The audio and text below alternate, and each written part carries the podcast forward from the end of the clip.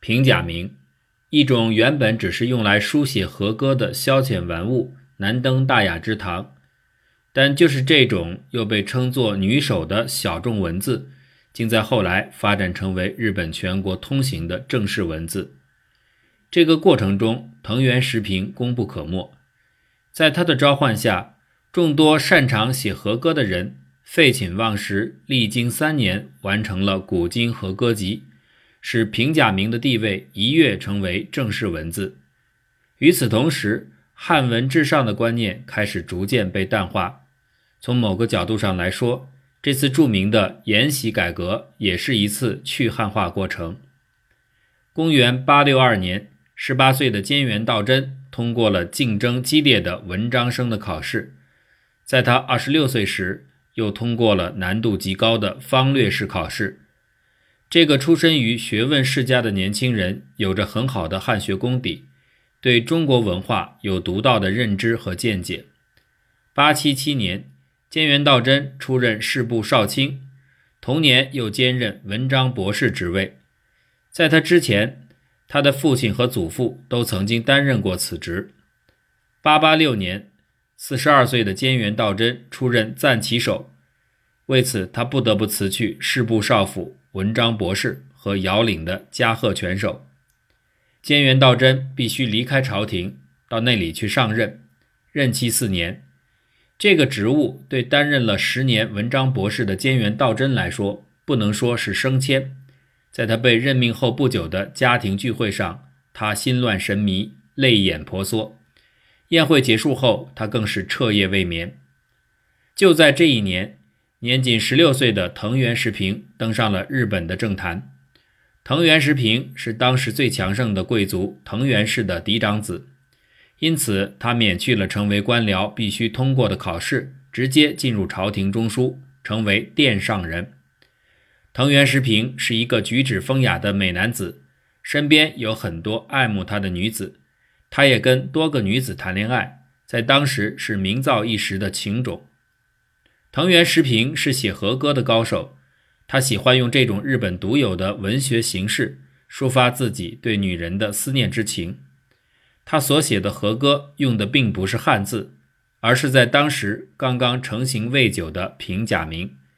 他以平假名写的和歌，与自己交往的女子对唱吟诵，享受恋爱带来的乐趣。八九零年，菅原道真暂其手的任期已满，返回京城。三年后登上参议之位，参议是与大臣纳言共同协商政事的官职，是继纳言之下的重要职务，任用条件极为严格。在菅原道真登上参议之位的前三年，二十一岁的藤原时平已经坐上了这个位置。菅原道真用二十二年的时间才担任这个重要官职，而藤原时平既无地方管理经验，在朝廷上也没有突出贡献。却只用了五年就轻松爬上高位。藤原氏从藤原不比时代起，代代都把自家女儿嫁入天皇之家，继而插手干政，直接干预天皇废立。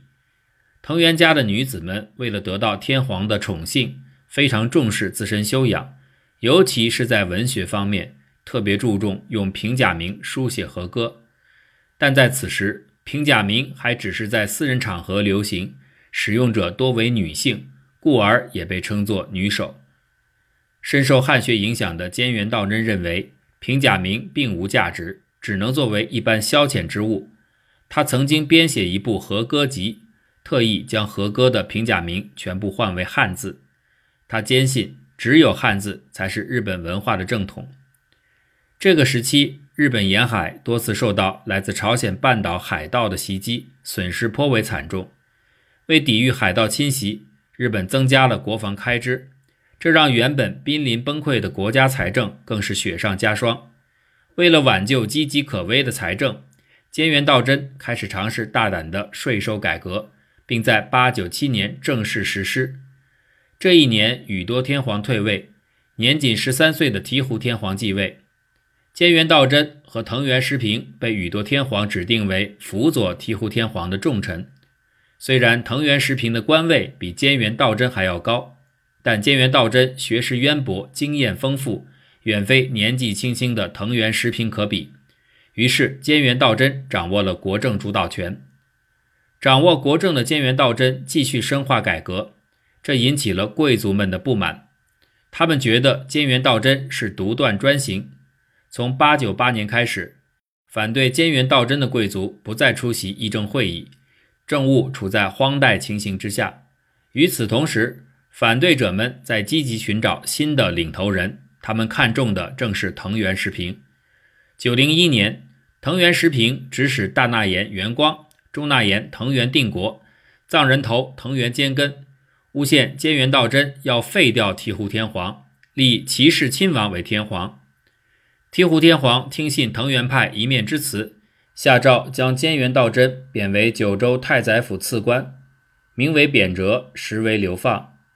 醍醐天皇下达诏书后的第五天，菅原道真离开了京城，他这一去就再也没能回来。藤原时平掌握朝政实权后，继续实行菅原道真的改革措施。然而，他的改革也和菅原道真一样，进行的颇为不顺利。原本支持藤原时平的朝廷贵族们没有配合他的意思，尤其是对于通过录用考试而成为官僚的人来说，藤原时平的改革是在推翻他们安身立命的制度，他们因此站到了藤原时平的对立面。藤原时平由此陷入困境。为改革官僚们汉文至上的价值观，藤原时平将目光落到了自己钟情的平假名之上。他决定要编写一部用平假名书写的和歌集，向官僚们宣布新时代的到来。藤原时平召集了季冠之、季有泽、樊和内公衡、任身忠曾等人。比起汉诗，这些人更擅长写和歌。他们收集了贵族家的旧和歌集，然后将其内容用平假名进行改编。编者们每天废寝忘食工作，直至深夜，不断的讨论修改。整个编纂工作持续了三年时间。九零五年，藤原时平将所编成的和歌集取名为《古今和歌集》，将之献给醍醐天皇。藤原时平认为，大和之歌以心为源。意广而情深，以此高调宣扬平假名的巨大功用。古今和歌集成书后，逐渐成为各级官僚必看的案头之书，汉文之上的意识随之逐渐淡化。在其之后的四年间，藤原时平成功改革了财政，史称沿袭改革。平假名成为正式文字之后，日本的本土文学有了进一步的发展，孕育出世界上第一部长篇小说《源氏物语》。以及青少纳言的散文集《枕草子》等平假名名著，以平假名为代表的日本国风文化，在建筑、服饰等领域也广泛盛行。九零九年四月，藤原时平离开人世，享年三十九岁。